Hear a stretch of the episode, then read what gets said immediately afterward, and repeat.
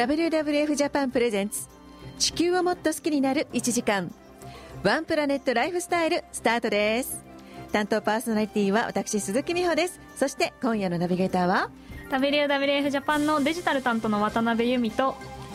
WW ジャパンの広報担当の大倉久志です。よろしくお願いいたします。よろしくお願いします。大倉さんは初登場でいらっしゃいますね、はいよろしくお願いします。緊張されてますか？ちょっと緊張しますね。さあ渡辺さん今日はどんな感じでしょうか？はい今日のテーマはレッドリストって知っていますか？野生生物の未来に点滅する赤信号というテーマになります、絶滅危惧種という単語はおそらく皆さんがご存知の言葉だと思います、ね、はい。聞き覚えがすごくあると思います、はい、でもその絶滅の度合いってそもそも何だと思いますか？度合いね、はい、どんだけ絶滅に近いかっていう度合いですかね、そうですよね。ただそれがなんかどうやってそれが決められてたりそもそも誰が決めていたりそうですね、はい、また絶滅危惧種になったら、まあ、どうさどうい。う扱いになるかとか、まあ、そもそもその絶滅危惧種って何のために制定されてるのとか、うん、まあ、なんとなく言葉を知っていてもあんまり詳しく知っている方っていうのは多くないと思います、はいうん、全く私もその通りですね、はい、ありがとうございます、はい、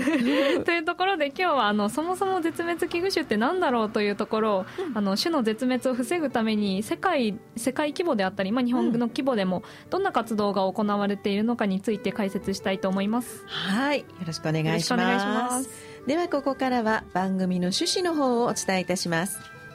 水森や海の資源食料やエネルギー。私たちの暮らしは地球からのさまざまな恵みによって支えられています。しかし今人類による地球の使いすぎによって自然環境が悪化しています。このまま使いすぎの暮らしを続けていけば2030年にはもう一個の地球が必要になると言われています。当番組では地球に暮らす生き物たちみんながより良い暮らしをしていくためのヒントをリスナーの皆様と一緒に考えていきたいと思います。ということでここからはあの初登場の方には皆さんにお伺いしてるんですが大倉さん。はい、はい、あの WWF ジャパンに入局された経緯とか理由とかありましたらお聞かせくださいはい、えー、WW の職員である前にもともとは WW ジャパンの会員サポーターだったんですね。あ一緒だ私と。そうですか。ありがとうございます、はい、まあ、それは90年代のことなんですけども、はい、まあ、90年代と世界的に環境意識がぐぐっと高まっていた時期でして、まあ、この92年にブラジルのリオデジャネイロで地球サミットが開催されました、まあ、経済成長を確保しながらどうやって環境保全をしていくかっていうはい、まあ、世界的な非常に大きな、えー、国際会議だったんですけども、まあ、時代を画するような、えー、大きな会議でした。それからまあ97年にはあの地球温暖化を防ぐあの温暖化防止の枠組み条約これの京都会議が97年に開かれてまあ、京都議定書がそこで採択されたんですけども、ね。はい、まあ、国内に目を向けてみても、はい、えー、諫早湾の干拓が行われて、うん、あのよくギロチンと形容される塩気堤防が、はいはいはい、落とされていった、あれも90年代後半だったんですけども、ガチャンガチャンガチャンってね。ああいうああいう光景を見て、まあサポーターとしてそういう様子を、まあ、いろいろ自分なりに考えているうちに、まあ、こういうところで実際働いて自分もそういう力になりたいなと思ってで、まあ、職員になりたいというのを応募して採用された。ということです。私みたいなあのこんなちっちゃなこんなちっちゃなサポーターじゃなくて本本格的なサポーターですね。えー、サポーター様に何の規制もないので。何年ぐらい前ですか？入局されたのはえっと、2000年ちょうどですね入ったのは。そうですか、はい、じゃあもうかれこれ20年。そうですね20年弱ですね。になりますかね、はい、そろそろね。そうですか。でも入られて今まで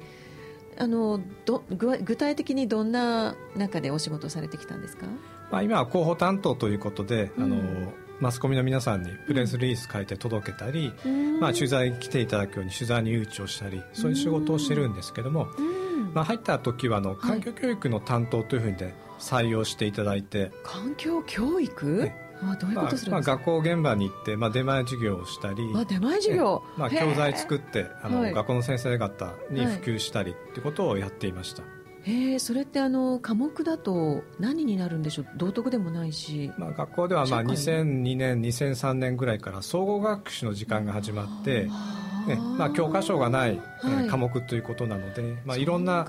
ね、取り組みを学校もできるようになって、まあ、環境のことだとか国際理解とか人権とか福祉とか、まあ、そういう時間の中で、えー、環境に時間を割いていただくという時に、まあ、当時はまだ教材あまりなかったもんですから、そういうニーズが多かったもんですから、まあ、渡り鳥に関する教材を作ったりして渡り鳥、ええ、それをまあ学校現場に届けていたりしました。そうですか、はい、それは対象は小学生ですか？中学生ですか、まあ、年齢は問わないんですけどもまあ、お声をかけていただくことが多いのは小学校でしたまあ、今もそうなんですけども。あ現在もそれは継続されてるんですか？今環境教育っていう方よりも ESD っていう言い方の方が多くなまあ、持続可能な開発のための教育の、まあ、SDGs の教育版ですか？まあそうですね。SDGs を広めていくための仕組みとして ESD があると考えてもいいと思うんですけども、まあ、ESD 講座を今まあ横浜市なんかで開催をしていて、ね、そこでまあ教材をご紹介をして先生向けの研修をやらせていただいていると。はあ、先生向けの先生をしてるんですね。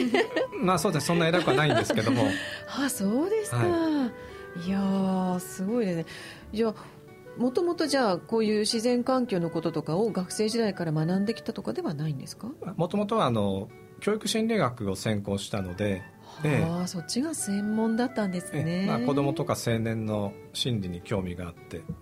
まあ、学校教育とか、まあ、学校教育に限らないんですけども、はい。まあ、学校側の教育にも目を向けることが多くて、まあ、そういうところに関わりたいなという気持ちがあったんですね。そうですか、じゃあまさにすごく今いろんなやりたいことが総合されたのがこの WWF でのお仕事ということそうですね。はい。ありがたいことに、本当ですね、はい、いやそうですかはいありがとうございます、はい、ここであのリスナーの皆様にお知らせです。この番組では広くリスナーの皆様に普段環境のことや野生動物のことなどで気になっていることを募集したいと思います。ただ、えー、来週はこの番組お休みになりますのでね。またその次年明けになりますけれども1月7日に放送になりますがちょっとねそのテーマはね今回ちょっと告知させていただくことができませんので。失礼いたしました、はい、なのであの全般でいいと思います。あの自然環境のこととかあのゴミ問題だったり野生動物のことだったりなんか気になっていることなどありましたらぜひご意見をお寄せください。皆様のねご意見から、あのそこを参考にしていろんなねお話が膨らませたりできますのでねお待ちしております。SNS へは WWF ジャパンのオフィシャルアカウントをフォローしていただいてハッシュタグ FM 東久留米ハッシュタグワンプラネットつけて投稿してください。えー、FM 東久留米の FM はアルファベット大文字で FM 東久留米はすべてひらがなになります。そしてワンプラネットは全部カタカナでお願いいたします。またメールの方でもご意見ご感想、えー、質問などお待ちしてますのでメールアドレスもお伝えしておきます。数字で854アットマークすべてアルファベット小文字で fm- 東久留米 .com fm-higashikurume.com ですはい、あの東の市は SHI なのでね H を抜かさないように気をつけてくださいね。ではここで一旦ブレイク参ります。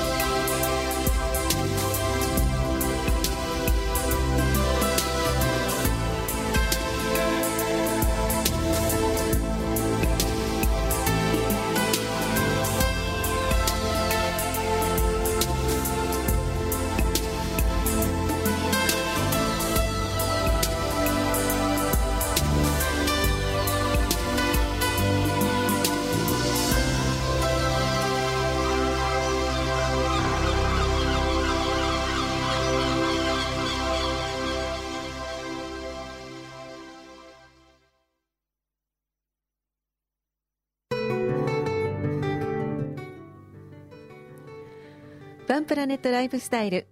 この番組は WWF ジャパンの提供でお送りしております。さてさてここからは今週のニュース参りましょう。はい。今週は何が入ってますか？はい今週2つご紹介したいと思います。はいはい。まず1つ目なんですが、はい、今旬の牡蠣の話題になります。お、はい、鍋によく 入っている牡蠣ですね。入っている。皆さん大好きな牡蠣です、はい、宮城県の戸倉の牡蠣養殖が農林水産祭、うん、天皇杯を受賞しました、農林水産祭？祭りね、あの天皇。杯、長い。すごくちょっとおめでたい見た目かなとは思うんですけれども、ね、はい。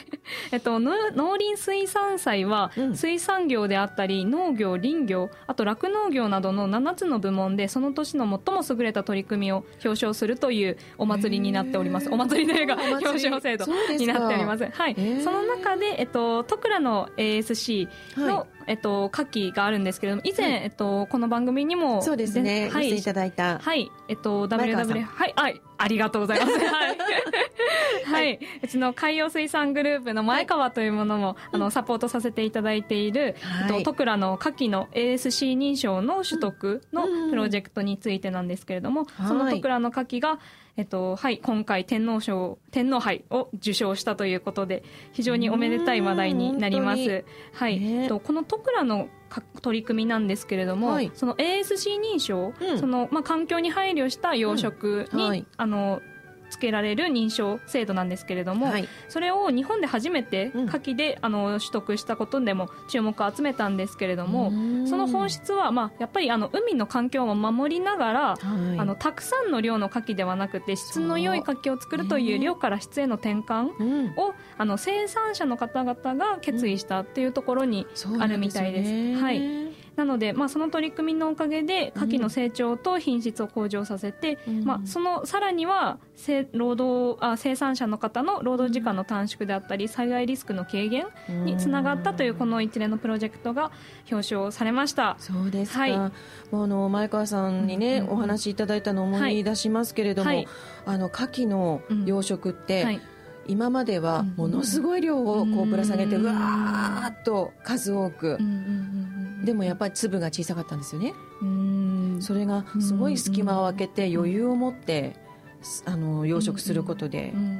なんかとてもいい粒の大きないい牡蠣ができるようになったんですってね。やっぱりまあ私も牡蠣だったらのみのみ育ちたいなと思いますね、そうですね。でも私ね、私殺すには牡蠣一つ。私もう牡蠣大好きだったんですけど、はい、もうアレルギーで食べられないんですよ。ああそういった方も珍しいですよねでも牡蠣で。そう。なる方は。もう牡蠣で当たったのを境に、ハマグリ一つで大変なことになるんです私。もう海産物系がちょっと生だと。なんかもうかあの貝類は貝類が貝類全部ダメだとなるほど。本当にねそうなんですよいつか克服されることを願います、怖いなもう大丈夫だろうと思ってハマグリ食べてえらいことになったことあるんでね。気をつけてくださいこの時期。そうですね。はいじゃあ次のニュース、はい。はい、もう一つのニュースなんですが、はい、環境汚染の関連死インドが世界最多という報告が、えっと、AFP 通信で、はい、発表されました、はい、こちらは環境汚染に関連する死者死者数が世界で最も多い国がインドとする報告書が出まして、その報告書は大気や水といった生活する中の環境の汚染物質が世界に与える影響っていうものを推定したものになります。はい。でえっと、なんとちょっと驚くことなんですけれども、はい、私たちあの、まあ、多くの方が喫煙される方もいらっしゃると思うんですけれども、えー、その喫煙による死者数約800万人いらっしゃるみたいなんですけれども、はい、それを上回るわずかに上回る数値だそうで、うん、私たちの身近な、まあ、タバコが原因でっていうよりもさらに深刻になってきている。さらに、まあ、アルコールであったり薬物や、うん、まあ、私たちもよく食べちゃい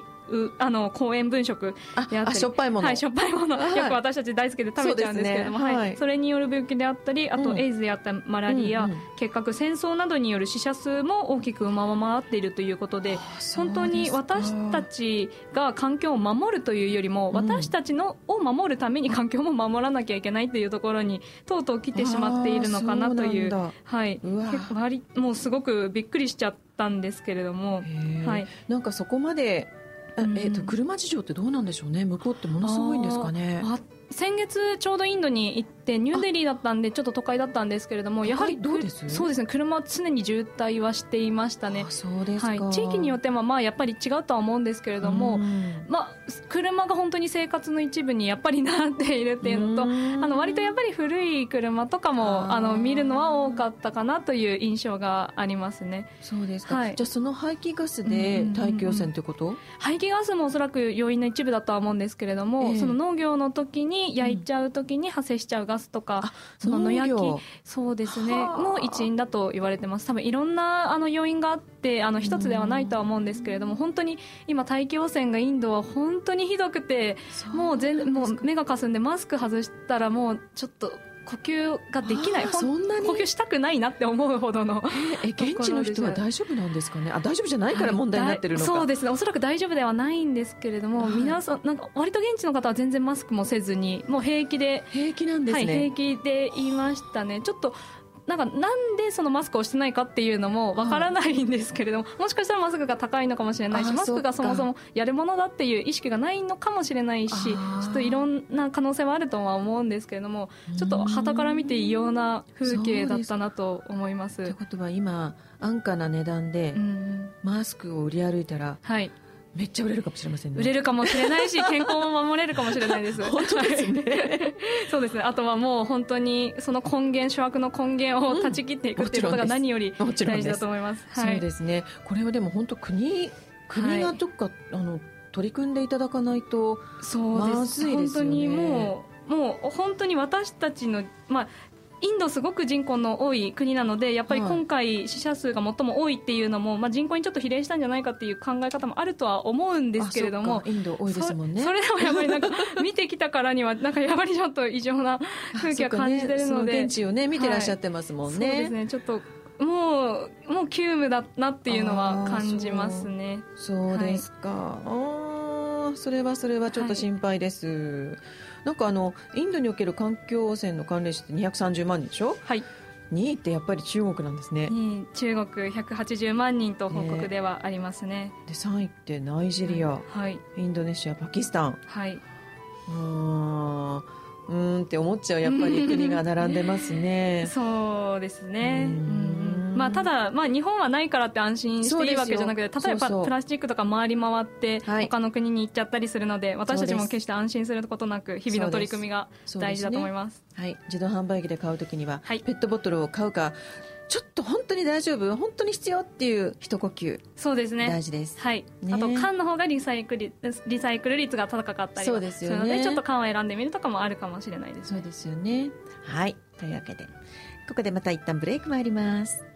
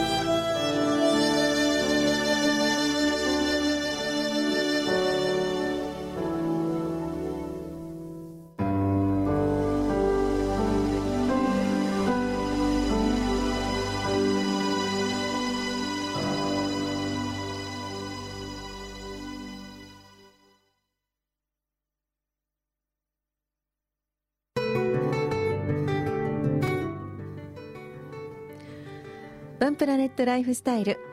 この番組は WWF ジャパンの提供でお送りしております。さあここからはいよいよメインテーマということで大倉さん。はい。よろしくお願いいたします。よろしくお願いします。はい。レッドリストについてのお話。はい。あのレッドリストをちゃんと説明していただけますか？はい。まあレッドリストっていうのは聞いたことある方もたくさんいらっしゃると思うんですけども、ね、はいまあ、言わずと知れた絶滅危惧種のリストになります。はい、はい、で絶滅危惧種のリスト、まあ、世界的なものと国内的なものとあるんですけども、まあ、有名なのは世界的なものだと思います。はい。でこれはあの IUCN、まあ、日本語では国際自然保護連合と言いますけどもここがあのまとめている、えー、絶滅危惧種のリストになります。まあ、IUCN っていうのは、ま、初めて聞いたという方もいらっしゃるかもしれないんですけども、はいねまあ、WW のような NGO という性格もあるんですが、はい、まあ、各国の政府とか政府機関が参加していたり、うん、世界中のまあ何千という科学者も関わっているので、まあ、NGO の概念よりちょっと広い団体かなという気がします。そこがまあ毎年、まあ、年に23回ぐらいえー、更新しているのが、えー、レッドリストっていう絶滅危惧種のリストになります。はいでまあ、今実はあのウェブサイト上でデータベースとして公開されているんですけども、うん、まあ、昔パソコンがない時代には、はい、えー、実際紙のリスト冊子のような形をとっていたので、まあ、リストと呼ばれていて今もそれが受け継がれて今もレッドリストという呼び方をしています。そうですね、でこの絶滅危惧種っていうのはなんか3段階に分かれてるんですか？はい、えー、いきなり3ランクいきましたけど赤いっていうところに、うん、今日の番組タイトルもそう。あレッドリスト。赤信号と思ってると赤に注目をしたいんですけども、ね、あそうですね。まああのウェブサイトで検索しても、レッドリスト IUCN で赤いページが出てきますけども、あそうなんですね。これはまあ何の赤かと言いますと、はい、まあ、警告のあの、ね、信号かなと思って、はい。まあ、危険信号の赤。ですけれども、うんえーまあ、赤信号は灯ってるっていう番組タイトルしていますけども、まあ、うん、ウルトラマンも危機に陥ると、はい、あのカラータイマーが赤く点滅しますけども。最後ね、まあ、日本人的にはあのイメージの赤でもいいかなと思います、はい、危険みたいなね、はい。うんうん、で絶滅危惧種3ランクありますけども、はい。まあ、英語では一番危機の度合いが高いのは CR, CR、まあ、クリティカリエンデンジャードと言いますけども、まあ、絶滅の一歩手前ぐらいとても危険な状態です、はいでその下にあるのが EN、エンデンジャードで、まあ、これも絶滅の危機にあるという意味ですけども一番下が VU, VU まあ、バルネラブルとなってまして、えー、これ以上、えー、絶滅の危機が進むと ENCR と進んでいきますよという、まあ、絶滅危惧種一番下のランクになるんですけども、はい、まあ、CRENVU 3つとも合わせて絶滅危惧種という捉え方になります。そうですかでこの絶滅危惧種にだもう皆様がよくご存知の動物でリストに上がってるような動物っていうのはちなみにどんな動物がありますか、はい。えーまあ、ダブルジャパンの、うん、えー、シンボルマークであるジャイアントパンダ、はいはいこれも絶滅危惧種として知られているかなと思います。そうですね。それから東ゴリラまあ、マウンテンゴリラっていう方の方が馴染みがあるかもしれないんですけども、ね、東ゴリラもえ絶滅危惧種に入っています。東ってとあの東西南北の東ですか？そうです。あのアフリカ大陸の東と西側にえおよそ分かれているまあ、ゴリラ分かれて分布してるんですが東にいるのを東ゴリラ、まあ、西の方にいるのを西ゴリラって言います。そうなんですか。ええ。東ゴリラがマウンテンゴリラ。で西ゴリえ違う、まあ、東ゴリラの中にまた分かれることになるんですけどもまあ、その一つにマウンテンゴリラがあって、ね、まあ、西ゴリラもまた2つ3つに分かれるという分類になっています。あと、まあ、あの北極熊、うん、これも絶滅危惧種として知られています。今ね北極熊本当に大丈夫？とか思っちゃう。もう痩せ細ってね。そうまあ、今挙げたのは、割と皆さんも思い当たる絶滅危惧種かなと思うんですけども、ね。はい、割と最近に指定されたんですけども、まだあまり知られていなくてちょっと驚かれることの多い動物に、例えばキリンがあります、キリンってもう減ってるんですか、はい。えたくさんいるイメージがあるんですけども、ね、もうどんどん減っているということで、えー、このまま減少が続けば絶滅の心配もあるということで今あの絶滅危惧種に数えられています。うん。あと、まあ、今日はあの、はい、クリスマスイブですけれども、ね、クリスマスイブですが、えー、クリスマスにおなじみのトナカイという動物もトナカイさんはい。これも2016年にレッドリストの仲間入りをしてしまいました、あれま。はい。ああトナカイはまああのまあ、極北の寒い地域にいますけども、ね。はい、まあ、季節移動しますので、うん、途中で移動を遮るものがあったりそういうことですか。移動先の土地がまあ開発されてなくなってしまうと減少していきますので、うん、えー、実際減少していて絶滅危惧種に入ってしまっているということです、今、えー、話題になることの温暖化の影響もやはり受けています。そうですか、はい、うん。トナカイさんってやっぱ花赤いんですか？そんなことないですね。あの赤い花のっていう歌もあるんですけども、ね、まあ普段はまあ黒っぽい色をしているんですが、え実際充血すると赤くなる時もあるようですね。あながち間違いではないと思うんですけど間違いではないんですか、まあ、夜道を照らすほど明るくなるかどうかはちょっと疑問ですけども はい。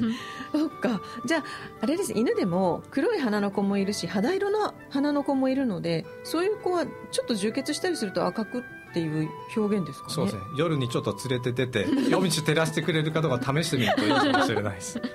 そうですか。そっかそっかトナカイもね。だんだんだんだん。でもこのキリンって何が原因でこんな減ってきてるんだろう？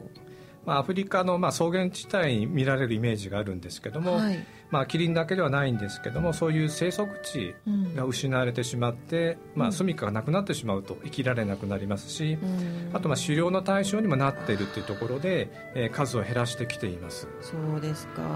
これは密漁ですか？あの密漁、まあ、法律で禁じられているところでは密漁ということになりますね。はい、であの今週はツイッターのクイズっていうのは何か出されてますか？ツイッターのクイズ。はい、うん、えー、あ出してるああるんですね。ツイッターのクイズご覧いただいている方は、えー、すぐ思い至ると思うんですけども、はい。えー、ジャイアントパンダ、えー、これには何本指があるでしょうか？というあのクイズを出しています。あそうですか。パンダ？うんとね。ちょっと手を眺めてしまった。私。何本だと思われますか？普通に私はでも問題になるんだからきっと5本じゃないんだろうな、うん、じゃあおまけの1本足して6本。はい、えー、皆さんのネット上の回答も6本というお答えになった方が一番多かったです。あそうですか、まあ、クイズには3本5本6本7本だったんですが、はい、6本と答えられた方が65%でダントツに多かったです。これまあちょっと出題をした方が狙いとした通りに6本が一番多くなりましたけれども、はいはい、はいえー、これ正解はですね、はい、あの7本です。えー、えー、どこについてるんですか？2本も余計に、まあ、正しくはまあ5本指ではあるんですけども、はい、パンダの食べ物は笹になります。笹、ねはい、笹はしっかり手で挟まないと、うん、えー、掴むことができませんけれども、はい、えー、まあ、パンダの5本指ではそのままでは掴めないということで、えーまあ、手首に当たるところに、はい、えー、小指側親指側の両方にそれぞれ突起があるんですね、うん、えー、両側に1本ずつプラスされてるってことですか、はい、指とその突起で挟んで、うん、えー、笹を上手に掴んで口元へ持っていけると。いうところで、まあ、正確には指ではないんですけども、はい、その突起を指とみなして、うん、えー、6本指である7本指であるという方がされてきましたまあ、ずっと長く6本指っていうことは知られていたんですけども、うん、7本目の指というものをあの東大の遠藤秀樹先生が見つけて発表されて、それ以来、えー、7本あるというふうに、えー、我々は考えるようになっています。熊の手ってそういえばあの卓球のラケットみたいに平べったくてバンって感じですね。そうですそうですそうです。ね、はい、そうかそれじゃ笹はつかめませんね、はい、なるほどなるほどここに吸盤があればね 平べったくてもいけるんですけど。そうですね。そうですか。いやあのこの絶滅危惧種ですけれどもじゃあ1年にどれくらいの種類が絶滅ってしてってるんですか？はい、えー、今、まあ、あの IUCN のレッドリストに載っている、えー、絶滅危惧種の数は、えー、うん、今月レッドリスト更新されて3万178種とえー、今回初めて3万種を超えてしまいました、まあ、ただし調べたのは全部で11万2432種ですのでで実はあの地球上にどのぐらい野生生物っていると思われますか？えー、これ調べたのが11万ですよね、はい、じゃあここに入ってない枠が、はい、じゃあじゃあこの5倍いきましょう。5倍、うん、じゃあ50万ぐらい控えめですね。控えめですか、はい、あ控えめなんですね、はい、これまあ推定値なんですけども、はい、地球上には3000万種野生生物がいるって言われています。そうなんですね、まあ、もちろんまだ人間が調べ終えていないものも含めてまあ推定になるんですけども未確認生物。おそらく3000万種、まあ、1000万種から3000万種いるんじゃないかという声が多くなっています。で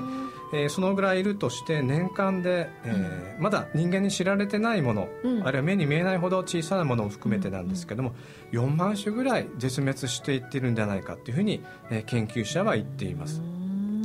毎年ですか？そうです。で地球上は過去あの恐竜がはい、絶滅して他の生物もたくさん絶滅した時代がありますけれどもそう、ね,、いう大量に絶滅したってね歴史的には5回あります、うん、ああそうですか。で今そうやって人間の影響でたくさん絶滅していっているので、うん、第6の大量絶滅時代というふうに言われています。あらららまあ、自然の状態でも生物の絶滅は起きるんですけども、うん、まあ、人間の影響でその絶滅のスピードが数百倍になっているというふうに科学者は言っています。うん。でもこうやって絶滅していってるのに反して新種っていうのも出てきたりしてるんでしょうねきっとね新種ありますね、まあ、あの進化の結果新しい生物出てくるってこともあるんですけども、まあ、ニュースでよく聞く新種の場合は、うん、まだ人間が調べていなかったもので、うん、まあ、科学者が見てみたら今までいた種と違うねっていうところで新種になるっていうケースもたくさんあります。例えばあの沖縄のヤンバルクイナ、はい、比較的新しく新種というふうに報告されましたけども、えー、まあ、地元の種はもともと赤い鳥という言い方でそういう鳥がいたことは知られていたんですけども、まあ、研究者が入ってきちんと調べてみたらこれは他の今まで知られていた鳥とは違うので、え新種として報告してヤンバルクイナとなったというそういう経緯があります。へえ。んかあのこのイプベス？イプベスっていうのがあるんですか、はい、イプベスは？えあの温暖化の方で科学的研究、うん、科学的試験を集めている有名な、えー、国際機関に IPCC ってあります、はい、温暖化が本当に起きているかどうかっていう議論の時に、うん、一番信頼のおけるデータを出してくれる機関ですけども、はい、まあ、それに相当する生物多様性版の IPCC が、えー、イプベスというものです。イプベス。イプベスは今年5月に、えー、発表したところでは、うん、えー、100万種がほどが絶滅危機のあるじゃないかということを発表しています。そうなんですか。ああいう種のレッドリストではまあ3万種余りですけども、はい、まあ、一部しか知られしばら調べていないので、えー、ずっと全部調べてみたら、まあ、100万種ぐらいが実際には絶滅危機になるんじゃないかということをイプベスは見解して示した格好になります。そうですか。それではすでに日本でこう絶滅してしまった動物っていうのはどんな動物がいますか？はい。絶滅の心配のある動物の話をしてきたんですけども、はい、実際に、えー、絶滅してしまっている動物がいまして、はい、皆さんもご存知かもしれないですけども日本カワウソは2010年絶滅したというに宣言されました、あと日本オオカミが1905年に、えー、奈良で捕獲されて以降は見つかっていないので絶滅したと考えられています。海外でもまあ、タスマニアタイガーであるとか歴史的には17世紀に遡りますけれどもドードーという飛べない鳥がやはり、えー、絶滅してしまっています。なんか飛べない鳥なんですかドードーえあの、まあ、17世紀ですので大航海時代なんですけどもえ、まあ、長い長距離の航海をするときに、まあ、食料として、まあ、適当だということで人間にかなり食べられてしまってそれがまあ絶滅の一つの要因になっています。そうですか。ね、日本でもたくさんもっともっと他にあるんですよね。何種類ぐらいだろう？うん？ん48種類？今まで、まあ、動物と植物合わせて、まあ、110種の野生生物が絶滅してしまったというふうに、えー、環境省は、えー、発表しています。うん。またこのダウンリストしたものっていうのがあるんですね。ああの環境の話を聞くと、はい、は悪くなっていく一方っていうふうに印象を持っておられる方もいるんです、うん、いるかと思いますけれども、ね。うん、まあ、実際には保全活動保護活動をしてあげると回復していく例があります、はいジャイアントパンダにつきましても一つ、うん、あの絶滅危機のランクが回復をしていましてまあ、あの中国の方で手厚く保護されているということ、うん、まあ、保護区がきちんと手入れされているということもありますし、まあ、調査対象のエリアも広がったので新たに見つかった個体っていうのもあるんですけども、うん、えー、回復していっている例というのは実際にございます。うんなんかあの北極熊は一旦回復したけどまた危機になっちゃったんですね。そうですね。昔は狩猟には圧力が強くて危機にさらされていたんですが、その後、まあ、北極圏に面する国々で、えーまあ、国際協定を結んで保護を厚くした結果回復傾向にあったんですけども、まあ、2006年に改めて地球温暖化による減少などを理由にして、再び絶滅危惧種に入ってしまっています。そうですねではこうやってあのレッドリストの方にアップされた動物たちっていうのはちゃんと守られるんですか、はい、絶滅危惧種になった以上は、うん、もうすぐに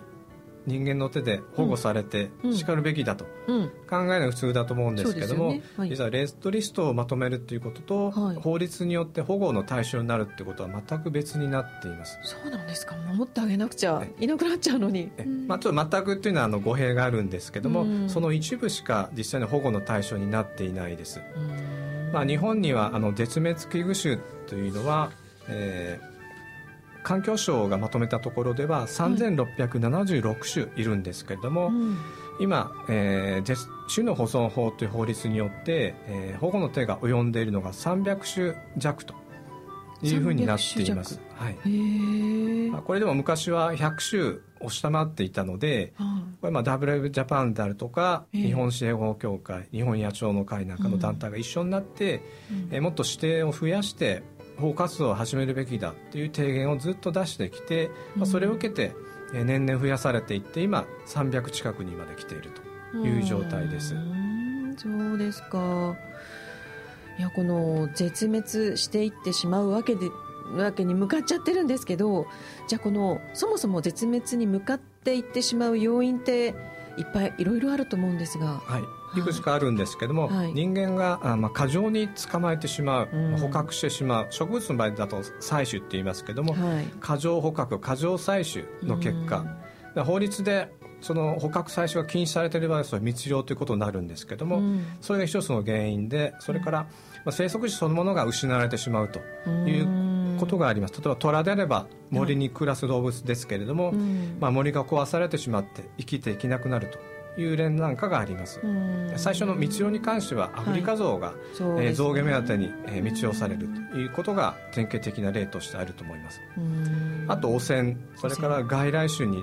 ー、追いやられてしまうと。奄美大島のアマミノクロウサギはマングスに食べられて数を減らしてきています。あと温暖化ホッキョクグマや日本のライチョウなんかがそうですね。へえいやこの絶滅危惧種の数々をあの守っていく取り組みっていうのはどういうことがされてます？はい、えブダブジャパンと海外のダブダブ f なんかあの協力して、えー、力を入れている中に一つに、うん、えー、保護区を拡大するというものがあります。例えば極東ロシアにアムリを暮らしているんですけども、はい、ここに氷の森国立公園というのを、えー、作ってそれを拡大していくということをロシア政府に働きかけて保護区を大きくなってきています。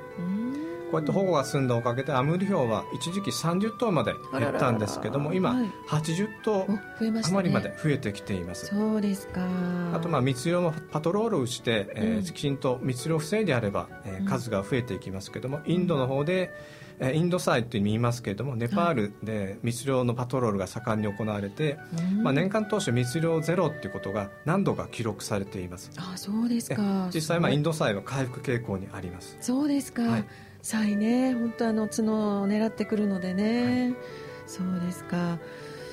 この生物多様性条約っていうのがあるんですか？はい、えー、国際的な取り組みとしては生物多様性条約っていうのがあって、うん、まあえーまあ、海を守ったり森を守ったりってことも含まれているんですけども、うん、まあえー、生物の種の絶滅を防ぐというようなことも目標にしていまして、えー、目標を立てて世界中で、まあ、10年単位で取り組んでいるということがあります。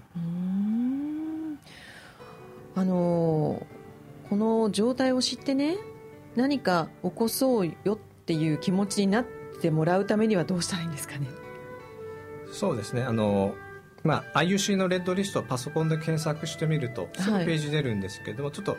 英語で書かれているのであ、ええ、難しいですね。そう慣れないとなかなか見づらいかなと思うんですけども、ね、まあ、日本では分かりやすい図鑑も刊行されてますので、はい、まあ、絶滅危惧種世界に野生生物がどんな状態にいるかちょっと調べていただいたりして、うん、で先ほど申し上げた絶滅に向かう理由がありますので自分にできることは何かなってことを考えてみる、はい、というのも大事なことだというふうに思います。そうですねなんかあのこの食品廃棄なんかもすごく問題になってますけれども。そうですね、ね、あのまあ、環境を守るためによくやりましょうっていうのが省エネであるとか、はい、まあ、海外で、えー、野生生物使ったお土産毛皮とか羽とか薬とか買わないようによく聞くんですけども、はいはい、最近ではあの食べ残しの問題が大きくなっていまして、うん、日本では1年間に634万トンの食料廃棄があるということが分かっています。634万トン？はい武蔵。あ643万トンですね。640無視さ無視さ無視さはい。そうですか。鈴木さんにここで最後のクイズです。何でしょうか？これを日本人一人当たりでいくとどのぐらい毎日食べ物捨てているでしょうか？一人当たり？はい。もうね643万トンが全然私ピンとこないんですけど多すぎて。どうしよう。ええっと一人一人当たりどれくらいの期間でですか？毎日？一人毎日どのぐらいの？毎日、ええ。うん毎日？じゃあそうだね。じゃあ 5, 5, リ5リットル 5リットルじゃね？5 5000グラム。5キロっていうあ5キロ。じゃあじゃあ5キロは多いな。あ3キロにします。3キロですはい。あそこまでちょっと今度大きく出ましたね日本人毎日お茶碗いっぱいの食べ物を捨てていると、そういう感情になります、あくまで重さベースですけど重さベースでお茶碗一杯分。はい。まああの実際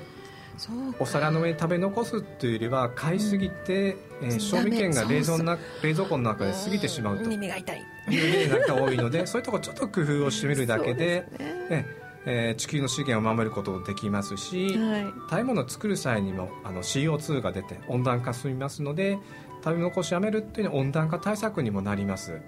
なるほどね。まあ今日からできますので、はい、えー、クリスマスケーキ食べた後はちょっと食べ物大事にしてみようかなって気持ちになっていただければと思います。そうですよね。はい。さあ、じゃあ、あの、最後にお知らせの方お願いします。はい、はい、えっと、WWF ジャパンの1年間の活動報告を、えっと、ウェブ上でも公開させていただきました。会員の皆様には開放誌としてお送りしているんですけれども、はい、はい、えっと、ウェブ上でも公開したので、ぜひウェブサイトからご覧くださいませ。はい、はい、お願いします。ともう一つ今日クリスマスイブというところで、うん、とグリーンホリデーというワードをお届けしたいと思います。何ですか、はい、緑のホリデー？緑のホリデー。はい、もう本当にその通りなんですけれども、はい、とやっぱりクリスマスであったり年末年始ってどうしてもいろんなものを買ったり捨てたりまた買ったり食べたりってすごく多いですよね。はい、残したりも多いと思います。本当に消費が膨らむ季節だなとは思うんですけれども、例えばプラスチック製のクリスマスツリー皆さんお家によくあるとは思うんですけれども、はい、そのプラスチックのクリスマスツリーをよりエコに使うには、あの生の木を使うよりもエコに使うには、20年間以上使わなければいかないという、はい、結果が出ております。そうなんですね、はい、そのまあ、プラスチックのツリーを作るまでの製造であったりそれを家、ま、あのお店まで運んだりお店から自宅まで運んだり、まあ、いろんな運搬に関わる環境負荷っていうのが非常に大きいというのでと WWF オーストラリアの記事ではパイナップルにちょっと電飾巻きつけて、はい、あいいかも、はい、可愛いツリーにしてみようとかローズマリーをちょっとあのカッティングしてツリーっぽくしてみたら、まあ、食べれるしあのいいですね、はい、もうクリスマスにしか使えないっていうわけでもないっていうのでやっぱりあの消費だよっていうことを改めてあの立ち返ってみるのは面白いかなと思います。そうですね、はい、先ほどもありましたけど、うん、ケーキ残さずに、ね、ぜひ食べていただけたらと思います、はい、はい、あともう一つなんですけれども、うん、岩合光明さんの写真展を行っております、はい、毎年恒例で WWF ジャパンとオリンパス共同でかあのカレンダーを作成しておりまして、うん、今回のテーマ岩合光明さんが撮影されたボツワナアフリカ屈指の野生の楽園ボツワナというタイトル中で、はい、えっと、その完成記念写真展を行っております、はい、えっと、東京では残念ながら、はい、終わってしまっているんですけれども、オリンパスギャラリーの大阪で、えっと、来年2020年1月6日から16日まで10時から18時まで行っておりますのでぜひ行ってみてください。はい。で16日は、えー、夕方3時までね。ありがとうございます。そうです。最終日の16日は15時まで、うん、そして日曜日祝日は休館と。はい。ねあのお仕事お休みだったら土曜日がいいいのかな？そうですね。土曜日。平日もしあの早めに 対処できる時があれば、ね、はい、6時までに行ってください。はい。さあ大倉さんはい、あの今回26回目の放送に26回目だっけ？26回目です。よね。26回目の放送でしたがいかがでしたか？初めてお出になられてちょっと緊張しましたけども、うん、レッドリストの話や絶滅危惧種の話皆さんに伝わってればいいなと思います、うん、そうですね。うん。ありがとうございました。そして、えー、次の放送は年を明けまして2020年1月7日火曜日になります、えー、今回ちょっとねテーマの方はご用意してませんのでよかったらあの野生動物のこと環境のこといろいろ思っていらっしゃることがありましたらどしどしお寄せくださいそれではまた来年1月7日火曜日夕方6時はワンプラネットライフスタイル。